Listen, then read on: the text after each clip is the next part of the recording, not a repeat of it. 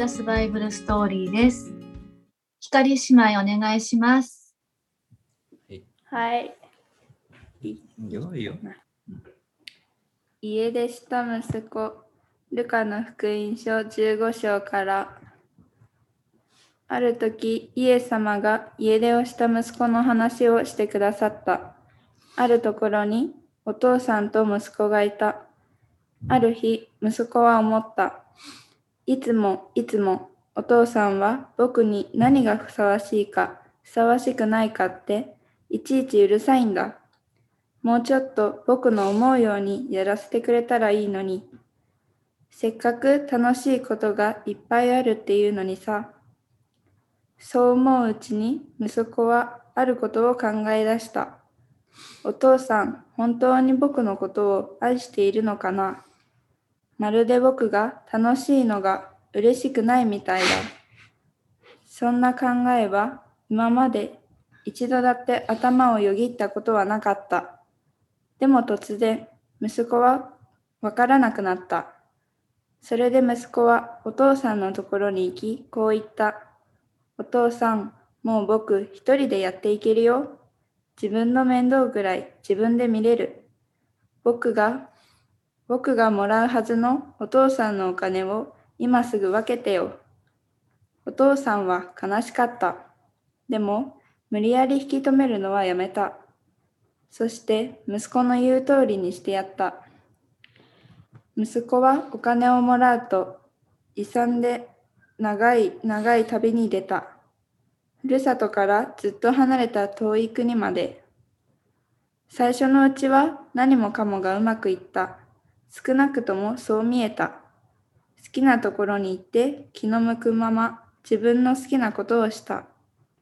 もう誰もうるさいことを言う人はいない。自分の好きなことを好きなだけやってもいい。時々息子はふるさとのことを思い出した。何とも言えない心の中がぎゅっと締め付けられるような切ない気持ちになった。でもそんな時、息子には美味しい食べ物を食べ、飲み、好きな服を買って着飾り、あちこちのパーティーに行った。そうしている間は気が紛れた。ほどなく息子の持っていったお金は底をついた。と同時に、それまでちやほやしていた友達も息子から離れていった。とにかく仕事をしてお金を稼がなきゃ、稼がないといけなかった息子が、やっとありついた仕事は豚の世話。ある日、あまりにもお腹が空いて、どうしようもなかった息子は、思わず豚の餌に手を出した。一体僕は何をやっているんだ？我に返った息子はまるで今まで悪い夢を見ていたような気がした。口に入れた豚の餌を急いで全部吐き出した。ぺっぺ、おえ、なんでこんなものを食べようなんて思ったんだ。お父さんのお金は、あお父さんはお金持ちだ。それに引き換え、今の僕と来たら、豚小屋で豚の餌を食べているなんて。息子は口を拭うと、すくっと立って決心した。家に帰るんだ。家に向かって出発したものの、息子の足取りは重かった。お父さんはもう僕のことなんて愛していないのかもしれない。全く出来損ない、出来損ないの息子だったもの。僕のこと、息子とさえ思ってくれないのかもしれない。だから息子はみちみちお父さんに謝る言葉を思い巡らした。その頃、息子には、息子は知らなかったけれど、来る日も来る日も、お父さんは家の前に出ては、遥か彼方、道の遠くまで目を向けて、息子が今日こそ帰ってきやしないかと、首を長くして待っていた。たとえ、たとえ家を出て行ったとしても、息子を愛する気持ちは変わらなかった。可愛い息子の声を聞きたくて仕方がなかった。息子が無事に帰ってくるまで。おちおち夜も眠れないほどだった。息子がようやく家に向かう道に差し掛かったところ、まだ遠くにいるのに、お父さんは彼を見つけた。それを見たお父さん、思わず腕を組み、眉を潜めた。あ、眉を潜めた。それ見たことかよくわかっただろう、息子よ、と叫んだ。さあ、お前をどうしたものかね、と脅したどれも違う。他の話はそうでも、この話だけは違う。お父さんは家の前から飛び出して、両手を広げて、丘を駆け下り、垣根を越えて道に踊り出た。息子が気づいて、父さんに謝ろうとするのを遮るかのように、息子を抱きしめた。さあ、今夜はパーティーだ。お父さんはみんなに聞こえるように大声で言った。息子が帰ってきたんだ。家を出て、もう戻ってこないと思っていた私の息子が、ほら、ここにこうして帰ってきたんだから。イエス様はみんなに言われた。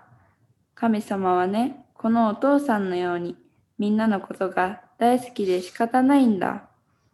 みんなはこの息子のように、お父さんは本当に自分のことを愛しているんだろうかって思わずつぶやいたりしたことはないかい？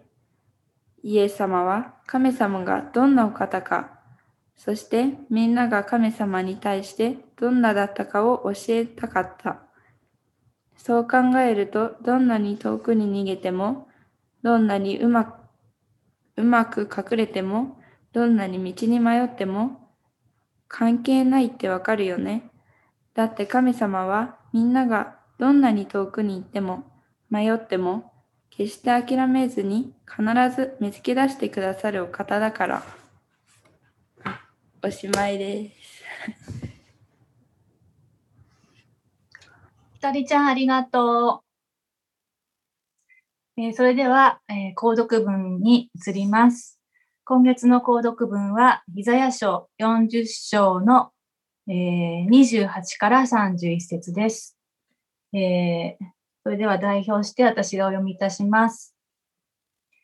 あなたは知らないのか、聞いていないのか、主は永遠の神、地の果てまで創造された方、疲れることなく、たゆむことなく、その英知は計り知れない。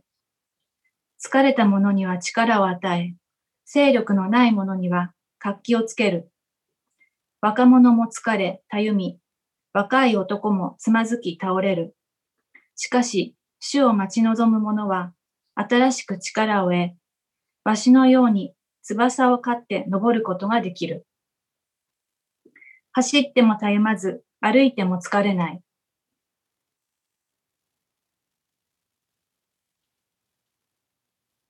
それでは、えーメッセージの前に黙祷の時間を持ちたいと思います。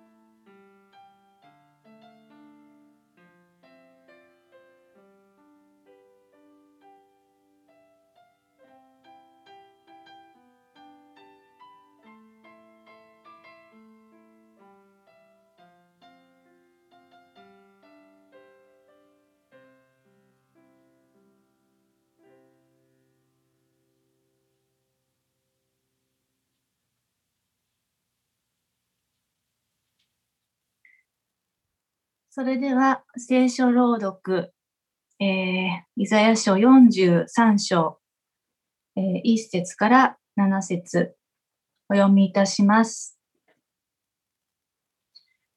だが今、ヤコブよ、あなたを作り出した方、主はこう仰せられる。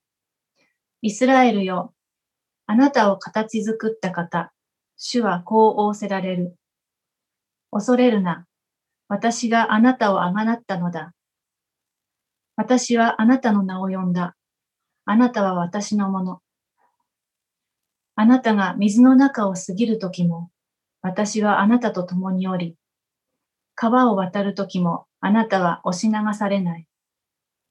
火の中を歩いても、あなたは焼かれず、炎はあなたに燃えつかない。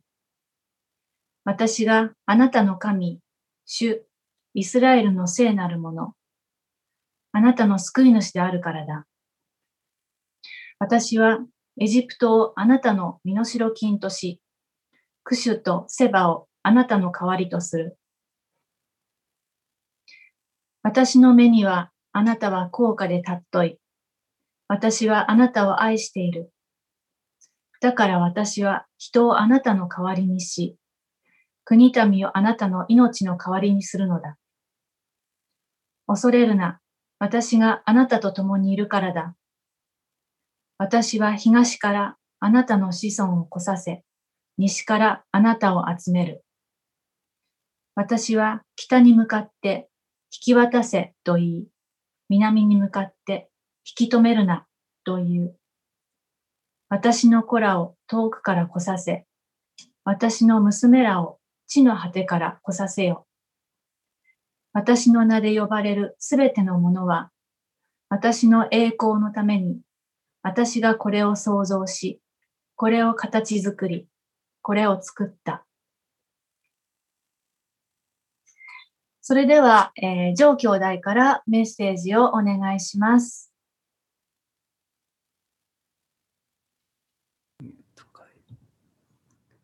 はい、えー、皆さんおはようございます。ちょっと今画面共有しますね。これでいいかな。えー、まあコロナということでね、こういう形になってしまいますけれども、えー、またね、皆さんと共に、えー、交わりつつ、えー、礼拝できるとき、ぜひね、えー、祈りましょう。えー、では、えー、ちょっと待ってくださいね。私の自分の顔がね、映るとやりづらいんで、ちょっと自分の顔は一回停止するか。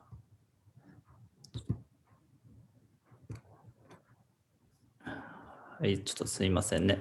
えー、では、えー、祈って始めましょう。主を皆をたたえます。今日またこうして、えー、兄弟姉妹たちと共に御言葉を味わい、賛美するときはありがとうございます。えー、どうか今日この時、この日、本当に御言葉によって私たちが養われ、そして、えー、力づけられるこの、えー、日となりますようによろしくお願いします。そして何よりあなた様の皆が、見業が、えー、崇められますようにお願いします。尊き皆、イエス様の皆によってお祈りします。アーメン。では、えー、ちょっと、かな、再生。あはい、えー、では今日はですね、神の目から見た人間の価値というタイトルでね、えー、先ほど森姉妹読んでいただいた箇所から見ていきたいんですけれども、えー、神様がどれほど私たちを愛しておられるかという視点からえー、人間の価値自分の価値っていかなるものかなっていうことを考えるひとときとなったらと思います。え、先ほど読んだ、あれ？進まないのおかしいな。えーまあ、先ほど読んだからこれはいいかな。えー、今からおよそ800年前のローマ皇帝、まあ、フィードリッヒ2世という人がいたんですけれども、あの、こんな疑問を持ったそうです。言葉を一切教わらなかった赤ちゃんは、どんな言葉を話すようになるのか。ちょっと疑問に思ったそうです。そこで、えーまあ、こんな実験しました。赤ちゃんを50人集めます。まあ、そして、えー世話をするのですが、えーその際、おむつを替えるとか、え食事を与えるとか、まあ、最低限のお世話をする。しかし、愛情を注ぐような行為である、えー赤ちゃんの目を見たり、話しかけたり、笑顔を見せてスキンシップを取ることを一切禁止するんですね。まあ要するに必要なものは与えるけど、人格的には一切関わらないという育て方です。えーすると赤ちゃんは誰一人として1歳の誕生日を迎えることなく死んでしまったそうです。50人全員が。えーさらに近代に入って、えー戦後心理学者のルネ・スピッツという人も似たような実験を行っています。えー戦争で孤児になった55人の乳児を集めて、まあ、同じようにフィードリッヒ2世がしたのと同じようにスキンシップや愛情を一切かけずに必要な世話をする。その結果は悲惨なものでした。27人が2年以内に死亡。17人が20歳を迎える前に死亡。11人が、えー20歳以上も生き残ったけれど、知的障害、情緒障害が残ってしまった。えーこれらのことから何が言えるでしょうか？命を育むためには物質的に満たされるだけではなく愛を伴った人格的な関わりを必要とするということです。人の心と体のためにはただ食べるものさえあげればいい必要なものをあげればいいではなく相手と関わり世話をする愛情をかけるということが大事なんですね。えーこれは私たちと神様一人一人の関係にも当てはまるのではないでしょうか。神様はもちろん私たちを愛していますけれども私たちの方が神様の愛を感じられない。神様は私のことなんて愛してないんだ。私のことには無関心なのだ。と間違った考え方を持ってしまうなら、それは私たちの霊的成長に非常に深い影響を与えるでしょう。それこそ死んでしまった赤ちゃんのように、霊的に死んでしまうんです。えー、43章4節は有名な箇所ですよね。私の目にはあなたは高価で尊い。私はあなたを愛している。では、その神様は私たち一人一人愛しているよって言っているけれども、ではその愛の性質どのようなものでしょうか？ちょっと2つ、えー今日分けて見てみたいんですね。1つ目が無条件の愛だということ。2つ目が目的を持った愛だということ。これら2つのことから神様がどれほど人間を価値あるものとして見ておられるか、人間は価値あるものなのかということを見ていきたいんですね。えー一つ目は、では無条件の愛、えーから見ていきたいんですけれども、なぜ無条件かっていうと、先ほど森姉妹に読んでいただいた43章の一節にはこうありましたね。だが今、ヤコブよ。それは無条件の愛です。もっと言うなら、愛す価値のないものを愛する愛ということです。この小さな言葉がそのことを示しています。なぜでしょうか？えーこれは一体どういうことでしょうか？えー43章一節は続きですよね。だがっていうってことは、だが今、ヤコブよ。っていうと、その前があるっていうことです。それはもちろん42章に書いてありますね。42章の、43章の前の42章に書いてあります。なので42章読んでみると、これらの言葉が書かれた当時のイスラエル、えーまあ、ヤコブ、まあ同じですけれどもね、当時のイスラエル、ヤコブの状況が、えー見ることができます。どのような、えー状況だったか、ちょっとざっとね、見ていきたいんですけれども、救い主ではなく、偽物の神を拝んでいました。罪を犯し、神様に徹底的に逆らっていました。そして、神による裁きを受けたんですね。その罪のゆえに。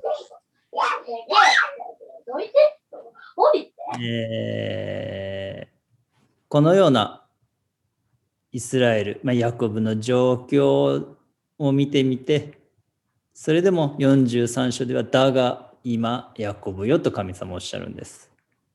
こんなにひどい状態だった、こんなにダメなヤコブ。だが今、ヤコブよと。だが私はあなたを愛しているのだとおっしゃるんですね。あの先ほど娘が読んだね宝刀息子の例えもそうですよね。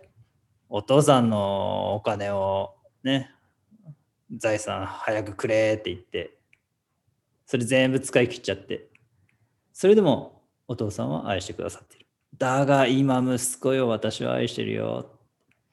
同じ状況ですね。変わらない神様です。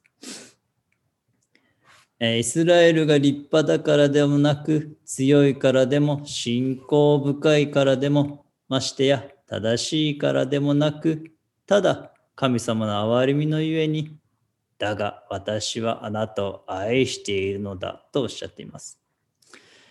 イスラエル民族は人類の代表として神様の思い、期待にかなった生き方を望まれていました。そのために作られたんですね。しかし、それに失敗したものに、そのように語られるんです。えーこの状況は私たち一人一人にも当てはまります。罪を犯し、失敗し、かたくなで逆らうものであるけれども、なお神様は愛されている。無条件の愛が差し出されている。何かできるからでもなく、立派だからでもなく、ただ一方的に愛されている。しかし、えーこうやって見てみるとね、なんでこんなひどいイスラエルを、またまあこんなひどい自分を神様愛しておられるんだろうかってね、思うかもしれません。えーその答えとしては、それはただ神様があなたを作ったっていうことにありますね。えーこうあります。あなたを、えー形作った方ってこうありますけれども、えー赤字の部分ですね。私たちを形作り創造したお方、神様が私たち一人一人をかけがえのないものとして作られた。だからこそ愛しておられる。あのー親ってね、子供を一方的に愛しますよね。赤ちゃんはもちろん何もできません。親の手伝いをすることも話すことも何もできません。それどころか全て親任せです。しかし、親は子供を愛します。同じように私たちが何かできるから、するからではなく、立派だからではなく、神様があなたを作られたがゆえに、一方的に愛されているっていうことをよく理解することが必要がありますね。あなたはあなたのままでいいんだ。そのままでかけがえのない存在なのだということを神様は伝えたいんです。しかしね、実際の生活っで、どうでしょうか？私はそれ本当に信じて、本当に理解して、そのように行動して生きてるかな頭では理解しても、それを体験し、自分が愛されていることに自覚を持って、本当にそれに、それにふさわしく生きていく。っていうことが非常に難しい気がするんですよね。本当に神様を愛しているのかなって疑う時もあります。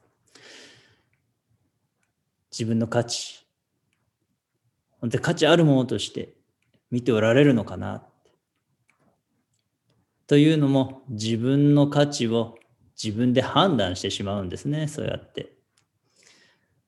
あの、4節には、私の目にはってありましたよね。私の目にはあなたはこう書いたと。まあ私ってもちろん神様のことですよね。神様の見方、神様の価値判断ではあなたは高価で尊いっておっしゃってるんですね。まあ、神様の目っていうのはそういうことです。見方とか判断しかしね、私たちどうでしょうか神様の味方で他の人とか自分自身とか見ているでしょうか？人間の目、人間的な価値判断で、えー、自分自身を、また他の人を見ていないでしょうか？人の目って何でしょうか？人間的な価値判断は大体これですよね。お金とか地位、能力、見た目、学歴、まあ、この世この世はこのようなものを持っている人を称賛します。そして自分もこういうの欲しがります。そしてこういうものを持っていると立派。持っていないならなんか低い。って思っちゃいがちなんですよね。確かにこれらのものみんな良いものです。ないよりあった方がいいでしょう。しかしそれによって、だからこの人は立派だとか、価値があるとかね。これやれるから自分立派だとかね。自分すごいなとかね。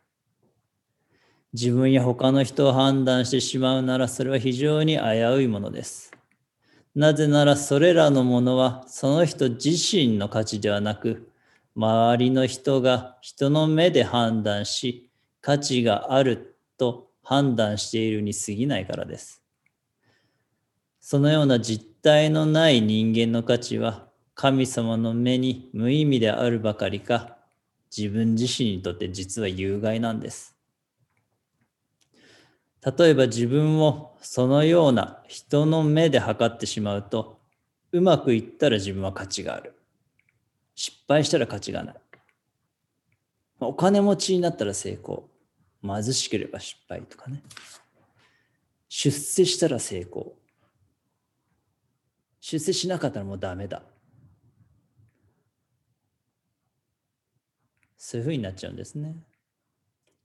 あのウェイン・ダイヤーという人はこう書きました。自分の価値は失敗や成功で決まると考える人はいつかきっと自分は役立たずだと感じるだろう。そこに人間の価値はないんですね。失敗や成功にはないんです。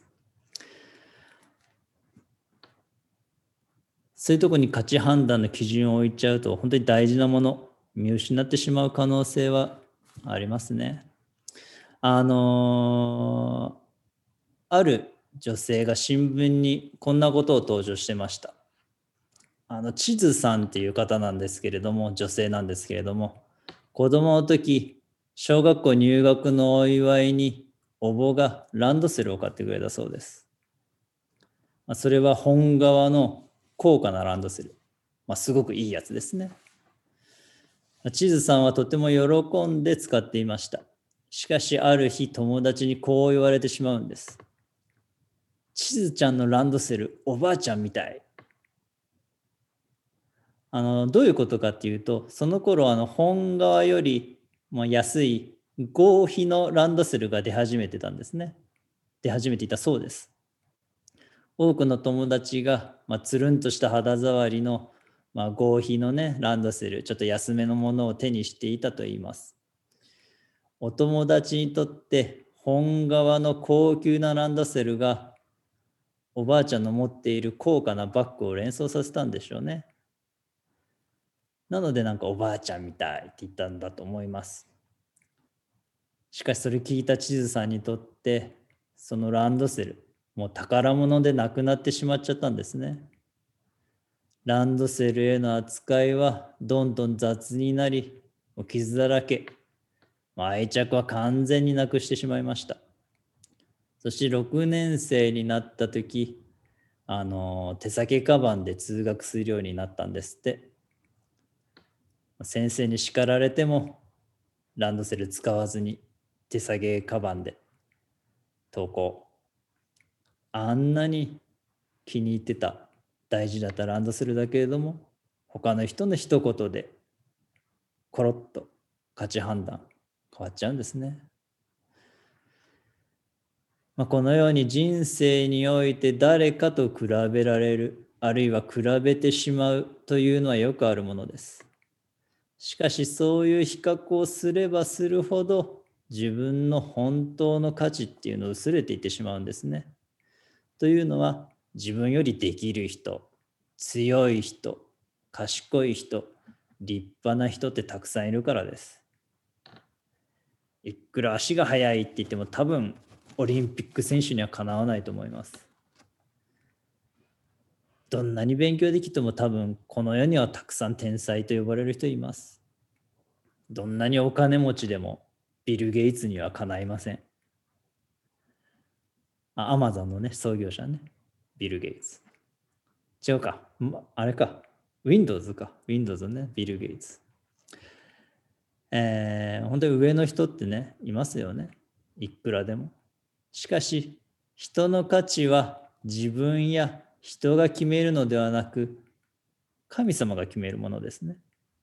人の目で決めるものではなく、神の目で決めるものです。というのは、人の目で人を推し量ってしまうと、それは成功すれば価値があるっていう条件付きのものだからです。しかし、神様の価値判断、神様の目で見るなら、いつでも無条件にそのままで価値がある。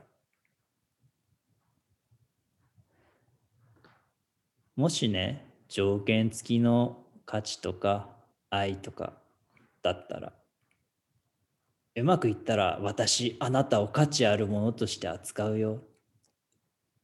あなたがいい子なら私、あなたを愛するよ。あなたができるなら私愛してあげるよ。っていうんならそれは非常に不安定で、もし一時うまくいったとしてもそれはいつ失敗するかもわからないっていうね、恐れが常につきまといます。しかしあのまあなたはそのままで価値があるんだよっていう無条件の愛だったらどうでしょうか？あ、このままでいいんだってね、自由にのびのびとその人と共に生きていくことができるのではないでしょうか。あのーまたね、こういう人の目でね、自分見ちゃうといけないし、また人の目でね、自分自身だけではなく他の人を見てしまうとね、その人やっぱ能力とか地位とか財産とかで判断しちゃいますよね。それでこの人はいい人だとかね、この人はダメだとか、価値のない人だとか、上辺だけを見てしまう。そういうふうにななる時があるでしょう。非常に気をつけなきゃいけません。えーそうやってやっぱり人の目ではなく神様の目で見ることできっと自分自身受け入れられるんではないかなと思います。あの自己肯定感ってありますよね。という言葉ありますけれども、自己肯定感とは、えー、自らの在り方を積極的に評価できる感情、自らの価値や存在意義を肯定できる感情などを意味する言葉です。ちょっと難しいですけれどもね。えー、まあ、要するに自己肯定感が高い状態とは自分をかけがえのない存在、価値ある存在、自分には長所があるとかね、自分に満足しているなど、要するに自分自身を認めている状態、まあ、そういう状態が自己肯定感が高いとかね、自己肯定感があるとか。言いますね。あのー、逆に自分自身を、えー、自己肯定感がない人は自分のことをこう一部分しか認められないとかね、まあ、自分なんてか自分に何も取り柄がない気持ちになっている状態は自己肯定感が高い状態とは言えません。まあ、そのような状態だと、ま、将来に希望が持てなくなってしまいます。あの、かといってね、逆にね、よく勘違いしやすいのがね、自己肯定感。なんか、自分は人より優れているっていうふうにね、私はあなたより上。これ実はね、自己肯定感高いようで、実は高くないんです。あのこういうふうな態度を取る人は自分以外の人を軽く見て貶めることで、まあ、自分を相対的に高めてるんですね。要するに自分に自信がないので他の人を低く見て自分の自信を保っている。これもまた自己肯定感が低い状態の、まあ、ちょっといびつな形って言いますかね。言えるでしょうね。なので、えー、自己肯定感が高い状態、えー、一言でまとめるなら、自分以外の人も自分自身も尊重する。そういう状態が、まあ、自己肯定感が高いと言えるでしょう。えー、平成25年度の内閣府の国際調査で私は自分自身に満足しているという質問を調査したところ、日本の子どもたちがそう思うと答えた割合が7.5%だったそうです。ちょっと一番上のちっちゃいから見づらいですけれども、あの赤い部分ですね。あの他の先進国に比べて3分の1以下、7.5%。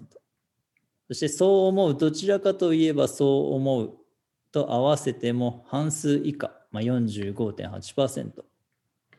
まあ、主要国が大体70から86%なんで、えー、それが何が言えるかといえば、まあ、どうやら日本の子どもたちは自己肯定感が低いらしいと。まあ、これだけじゃなくて他にもいろいろねいろんな質問して調査したそうですけれどもどうやら日本の子どもたちは自己肯定感低いようだなぜでしょうかね。あまあ、また、俯瞰室あの調査によると、やっぱ大人もそうらしいです。大人もどうやらそうらしいと。あのなんでそうかなっていうと、おそらくあの受け入れられているっていう感覚が低いためだと思われます。他の人がどう思うかっていうのを気にして他人の評価を得ることが目的となってしまう。要するに人の目で見てしまうんですね。他の人がどう思っているか、他の人にどう見られているのか、そういうことを気にするから自己肯定感が低いようです。しかし、他の人からどう見られているかではなく、神様があなたをどう見ているのかっていう、えー、いうことを常に問うことが大事ですね。あのマザー・テレサがインドで貧しい人々を救う活動をしていました。シスターたちがカルカッタの町に出て貧しい人たちに炊き出しをして、えー、夕方修道院に帰ってきます。そして言うんですね。まずは今日はこんなにたくさんの人にご飯をあげました。こんなにたくさんの人にスープをあげました。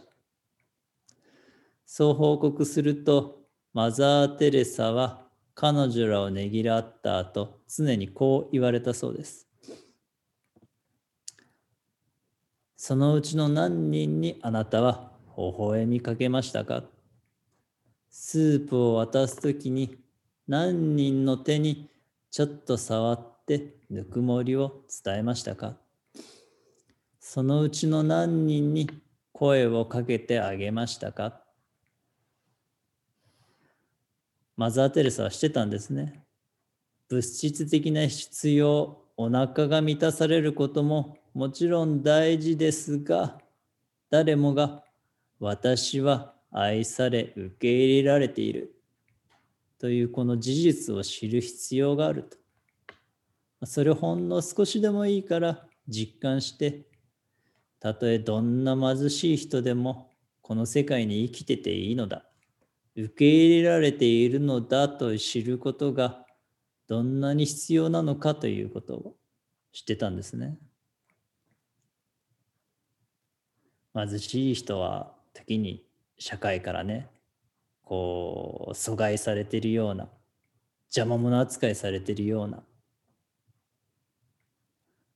気持ちになるでしょう。そしてもちろんお腹も空きます。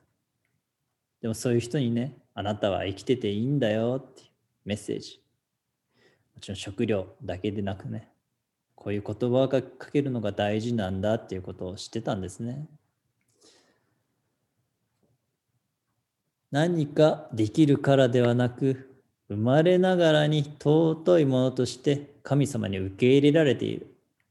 それを知ることが神様の前に生きるものとなる第一歩であり、すべてです。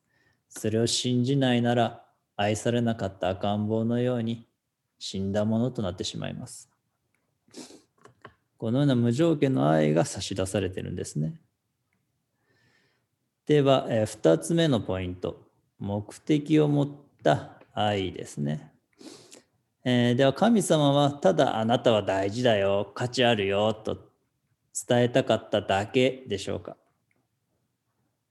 あの単に愛することを目的とした愛は愛ではありません。愛とは相手の成長を願うものです。もし子供を溺愛するだけなら、その子は世界が自分中心に回っていると勘違いしてしまうでしょう。愛するだけの愛は愛ではないのです。精神科医の、えー、神谷美恵子さんはこう言いました。愛することは相手を愛おしみ、相手をその最も本来的使命に向かって伸ばそうとする心だと。えー、では神様の愛が求めている本来的使命、ちょっと難しい言葉ですね。本来的使命、一番根本的な使命、言い換えるのなら、えー、私たちの生きている意味、目的は何でしょうか、えー、7節を見てみるとこうありますね。私の栄光のためにとありますけれども、これこそが私たちの今、この世界に置かれた意味ですね。本来的使命です。自分の栄光のためでなく、神様の栄光のために生きていく。そのようなものとしてそのために作られたというのです。えー、先日「顔にも負けず」っていう本を読んだんです。顔に重い障害を持つさまざまな方を取り上げた本です。えー、言うまでもなく顔って大事ですよね。私なんかも若い頃はもう少しイケメンならなとかね思ったものです顔は自己肯定感に、まあ、大きな影響を及ぼしますこの本の中に、えー石田裕樹さんという方が出てきます。トリーチャー・コリンズ症候群という病の方で、そのトリーチャー・コリンズ症候群とは体の骨がうまく形成されない病なんですね。まあ、ご本人もおっしゃっているので、まあ、思い切って、えー言うのですが病のために顔が歪み、まあ、初めて見た人が自分の顔を見てびっくりするのもしょうがないっていうぐらいに、えー顔に重い障害を持っておられます。結城さんはその障害のために小さな頃からいじめにあっていました。小学校の頃、人にひどい言葉を投げつけられてショックを受け、お母さんにこう言ってしまったんですね。お母さんがこんな顔に産んだのが悪いんじゃないか。思わず言ってしまったんです。その時、お母さんが返した言葉はこうでした。私はあなたがその状態で生まれてよかったと思ってる。それがあなただから。って言うんですね。石田さんはこうおっしゃっていました。もし母が、ごめんね、こんな顔に産んで、と謝ったなら、やっぱり自分の存在が間違ったんだ、間違いだったんだ。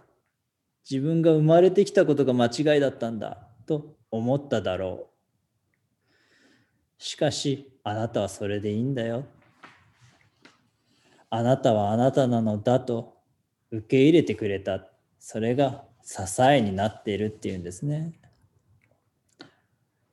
そして母のように、えー僕を受け入れてくれる人たちの存在が支えになっていますと。ご自身の病も含め世の中にあるものにはどんなものにも意味があると、えーご自身の病を積極的に受け入れてるんですね。あの私たちも神様に「あなたがこうしたいんじゃないですか」とかね「あなたがこんなふうに作ったのが悪いんじゃないですか」って「なんでこういうことするんですか」とか言いたくなる時があります。しかし神様は言います。あなたはそれでいいのだと。なぜならそれがあなただから。私の間違いも欠点もいやらしさも不平不満も足りなさもすべて受け止めあなたは高価で尊いあなたを愛しているとおっしゃるのです。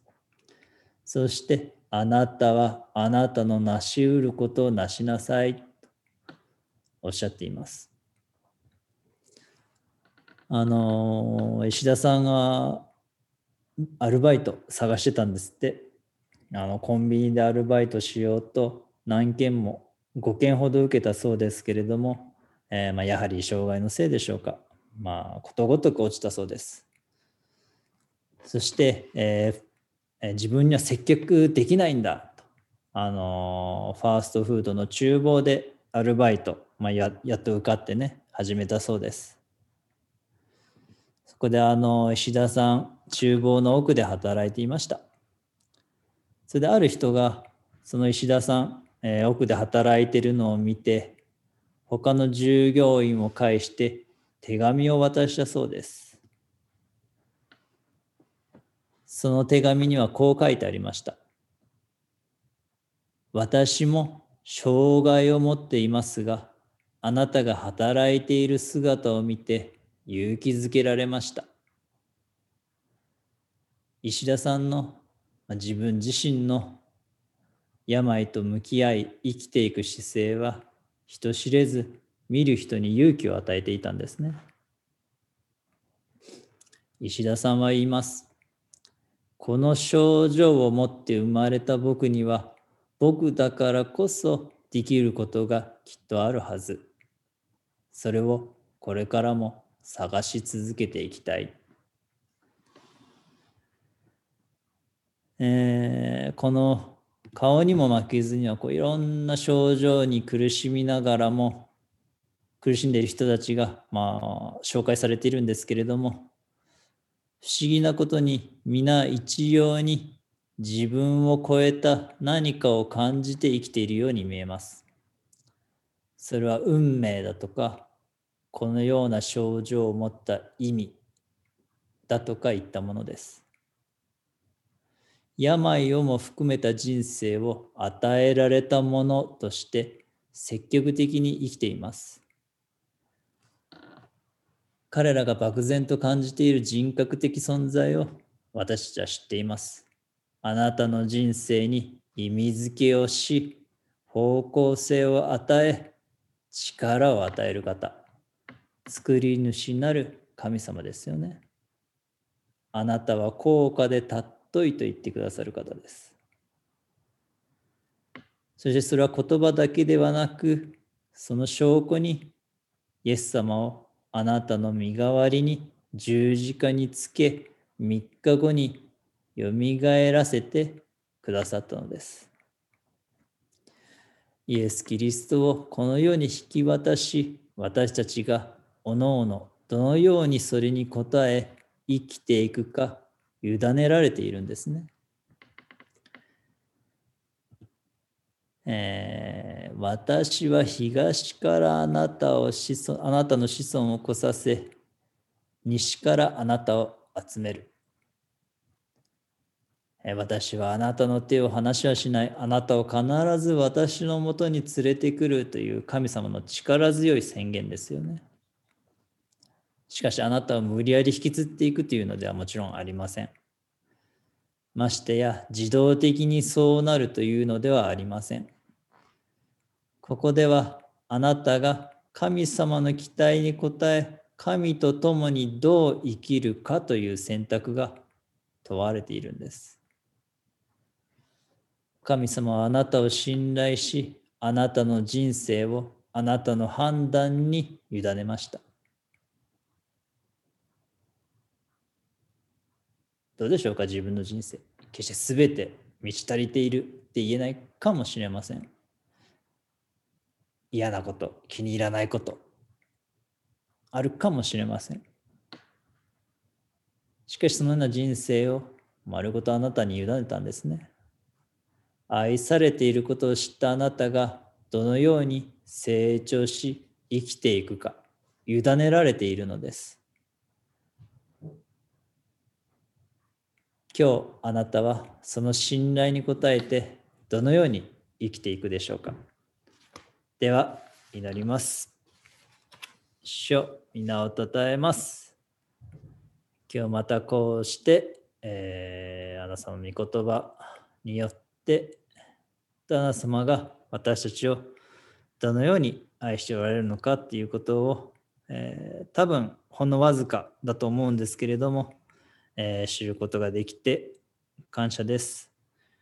えー、私たち決してその愛に足るものではありませんけれども、どうかそのあなた様の期待に応えて、えー、ほんでこの短い人生全うしていけるように、どうか私たちを励まし、強め生かし、教え、支え、導いてください。尊き皆、イエス様の皆によってお祈りします。アメン